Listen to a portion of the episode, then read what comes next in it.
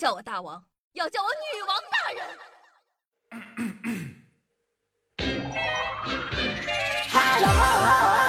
我是一颗糖。嗨，各位手机前的听众朋友们，大家好，欢迎收听今天的女王又要。我又常住在狮山，宣千年包治百病的板蓝根，谢谢夏春瑶啊。大家都知道，因为疫情的原因呢，很多学校都没敢开学。当全国学校下达了三月前不允许开学的通知，很多师生，尤其啊是即将面临中高考的应届生家庭，多少还是有些慌张的。疫情无情，升学压力更无情，这功课落下了该怎么办呢？因此啊，当各级学校纷纷用筹划网络教学响应教育部停课不停学的号召时，不少人还对全民高科技上学的场景充满了期待。直至二月十日。全国大中小学和幼儿园的线上教学第一天来到了，两亿用户涌入了各大直播平台，被网课折磨了两天的人，这才知道自己真的是太天真了。上网课的时候，大家有多么的发愁呢？从网课 APP 下载区突增的数万个一星差评和热搜上叫停网课的呼吁就可见一斑了。今天我们就来聊一聊网课。到底把整个国家都逼成了啥样呢？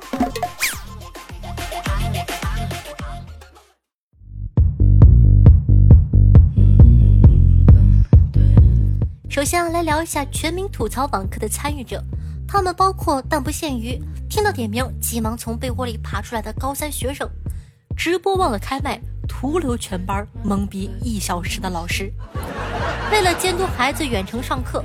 不得不在远程办公时请假的家长，讲道理啊，从来没有哪一刻让全中国的人民像如今这样盼望开学的。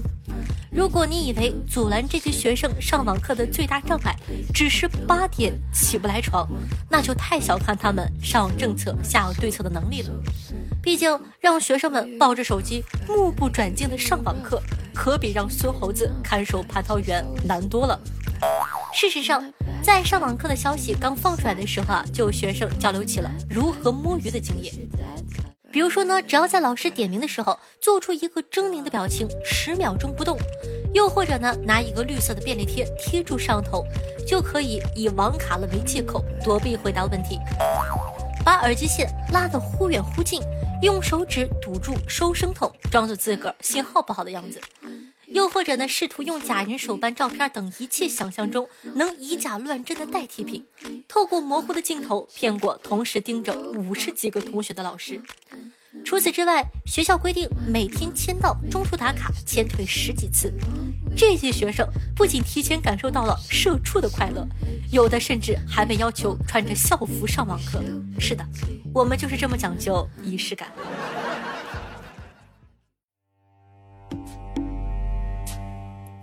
相信啊，在网课上，学生们最害怕的就是被突然点名了。被突然点名，打开摄像头回答问题时，你呢才连忙从被窝跑到书桌前，紧张地整理了鸟窝般的发型，当着全班同学的注视背起了课文。上半身校服，下半身秋裤的同学们，比上半身穿着西装，下半身穿裤衩的新闻主播狼狈多了呀。而我不眨眼，老师就以为我卡了的理想对策，更是很容易败在那个躲在你身后疯狂嗑瓜子儿没停过的老爸，和忘了关麦后老妈一句划破长空的“西丫头起床了”。唉，更要命的是，有些网课 APP 呢还配备了老师打开学生摄像头和远程查看学生电脑桌面的高级功能。突然被全班同学从死亡角度欣赏睡姿都是小事儿，万一在电脑上打游戏的你只把老师的声音当成 BGM，那就尴尬了。当然，想要积极上课的学生也是有的，积极到一堂课给美女主播点赞，呸！给老师们刷了十几万次六六六的程度更不少。我的小侄子地理老师一边上课一边喊：“不要鞠躬，不要点赞，哎呀，不要刷飞机，你挡到题目了。”知道的是在上课，不知道的还以为流量明星边开演唱会边直播呢。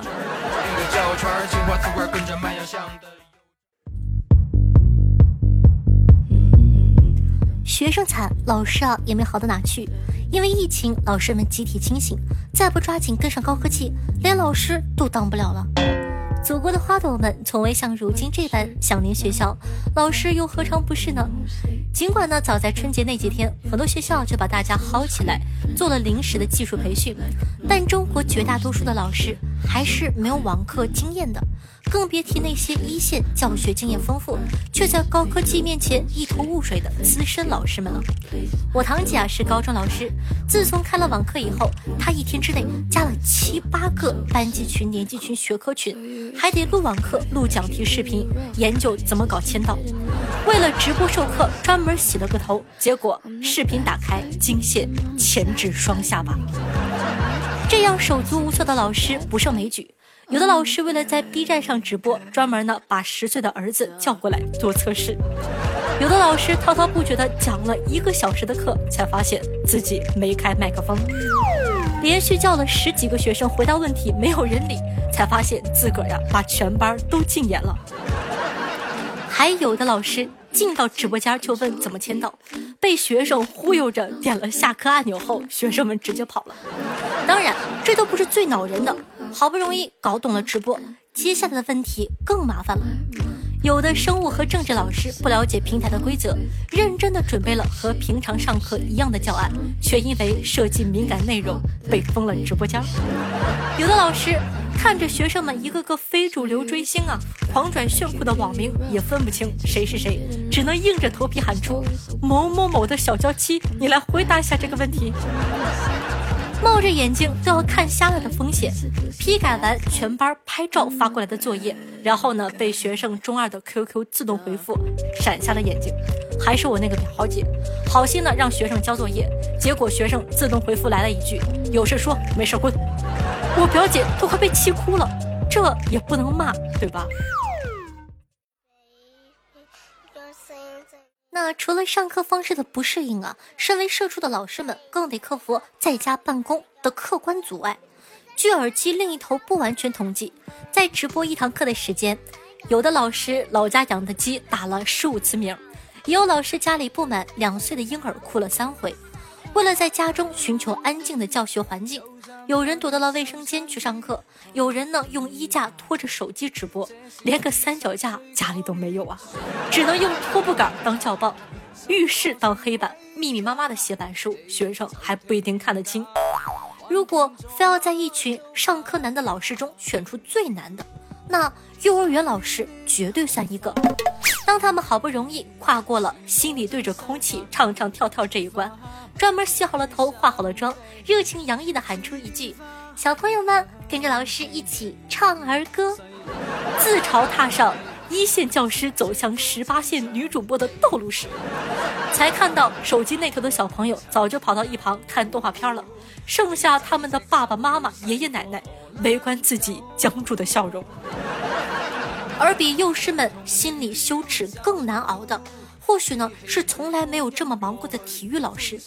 别看以前的体育课总是在你们体育老师生病了、期末考试前换节数学课等等借口中名存实亡，可不知怎么的，一到这会儿，学校就突然抱着再闲不能闲孩子的宗旨，想到了让孩子们德智体美劳全面发展。于是啊，平常最窝囊的体育老师纷纷成了最勤劳的存在。开玩笑说：“我觉得我该生一场大病。”问题呢是，别的老师也被折腾的不想上课了，只能在空无一人的教室中直播折返跑，在乱腾腾的客厅里带着大家做广播体操。唯一的乐趣，可能只有看着比自己还傻的全班学生穿着睡衣做蹲起的样子了。学生和老师都被网课搞得鸡飞狗跳，家长呢也没有被放过。如你所见。不管是直播行业、在线教育行业，还是学校，都没有如此大规模的网课经验和提前预演。很多 APP 的流量压力过载，导致系统直接崩溃。同一个学校、同一个班级的各科老师，由于协调不充分，甚至连直播的平台都不一样，这导致很多学生面临的尴尬场面是：英语老师在 QQ 群开直播，数学老师呢在钉钉开直播，音乐老师在全民 K 歌上收作业。物理老师呢，在群里发语音消息，学生呢为了听课，不仅要下载无数个 APP，还得加入每科老师都有的微信群，每天光消息啊就上千条。如果到了中学和大学，这种学生能自主使用手机，也能在线学习时保持自我管理的意识的年纪呢，也就罢了。很多啊，一天下来，除了监督孩子认真上课，啥事都干不了的家长们，则在困惑：为什么小学和幼儿园也要弄成这样啊？在家长的吐槽中，有的幼儿园呢要求小朋友给战斗在一线的医生叔叔阿姨们写信做手工报，他们就得负责出门采购手工材料和彩色画笔；有的小学要求孩子们就在家里晨读、课间操、种蒜苗、做沙包，升旗一个都不能落。每个老师呢都有书面、口头的各种作业，家长呢就得全天不间断的给孩子们拍照打卡。稍微慢一点就要被班主任疯狂私聊。段子这里种下说，楼下说孩子在听网课直播，希望楼上不要跳绳了。楼上说孩子正在上体育课，多心酸。那再摊上一个音乐课该教葫芦丝的孩子，家长们估计也只剩给邻居道歉的份儿了。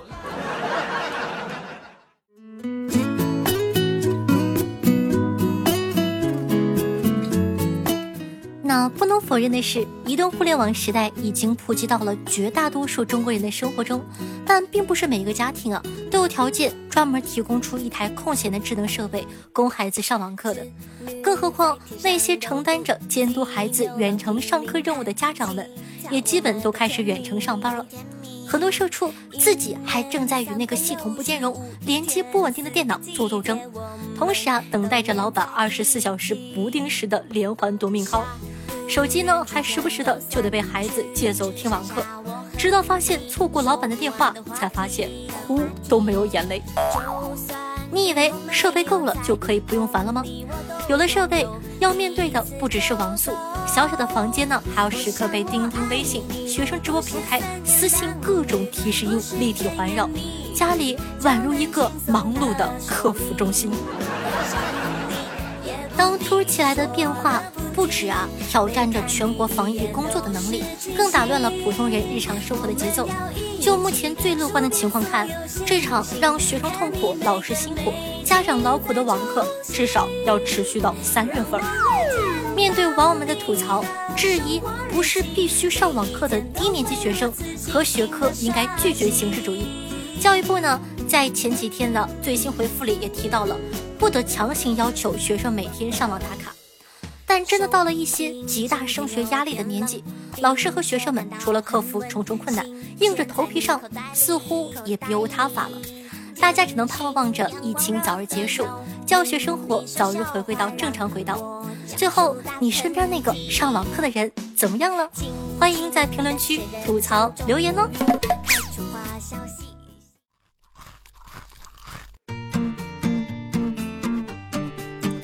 的，感谢小无人哥哥，谢谢英雪宝宝对上期女王瑶辛苦的盖楼，大家辛苦了。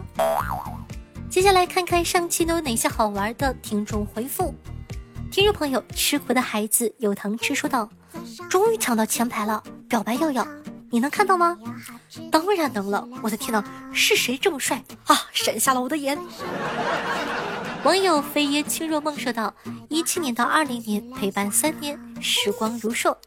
那在这里呢，感谢哥哥的喜爱和支持，也希望在未来的日子里，我有幸可以一直陪伴你哦。听众朋友夏福面面为爱夏夏分享了一个段子，说道：“我问电风扇我丑吗？然后电风扇摇了一夜的头，哎，顿时感觉舒服多了。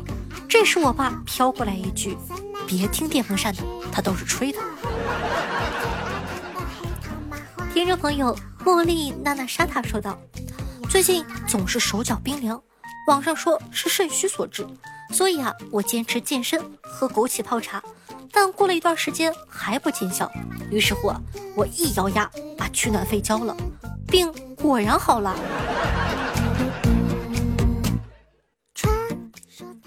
听众朋友英雪说道：“昨天呢是情人节，我们家开启了疯狂虐狗模式。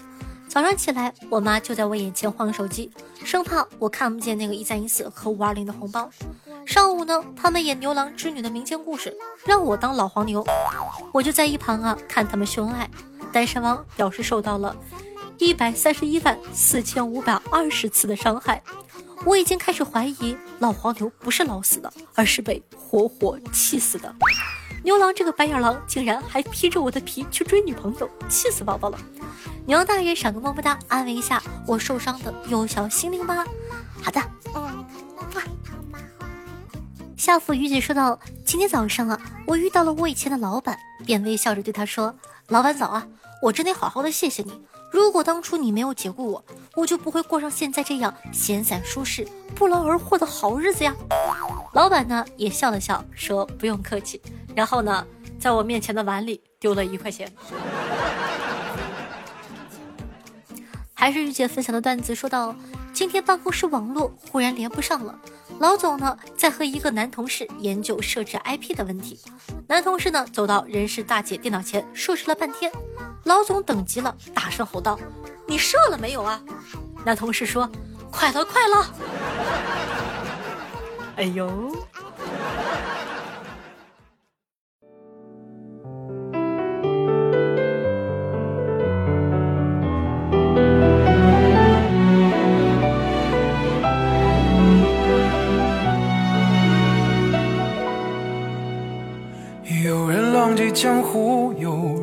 人寒窗孤独，有人阿谀奉承，有人早已麻木，有人嫌贫爱富，有人唯利是图，有人精打细算，有人满不在乎。他们好听的音乐，开心的心情。那这样的一首歌曲来自米诺翻唱的，名字叫做《有人》，作为本档的推荐曲目发给大家，希望你可以喜欢这首歌。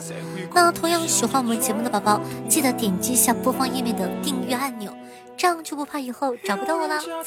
那同时呢，如果说方便的同学，希望可以帮夏夏把节目放到你的微博或者朋友圈里，帮我介绍一下吧，让更多人认识我吧。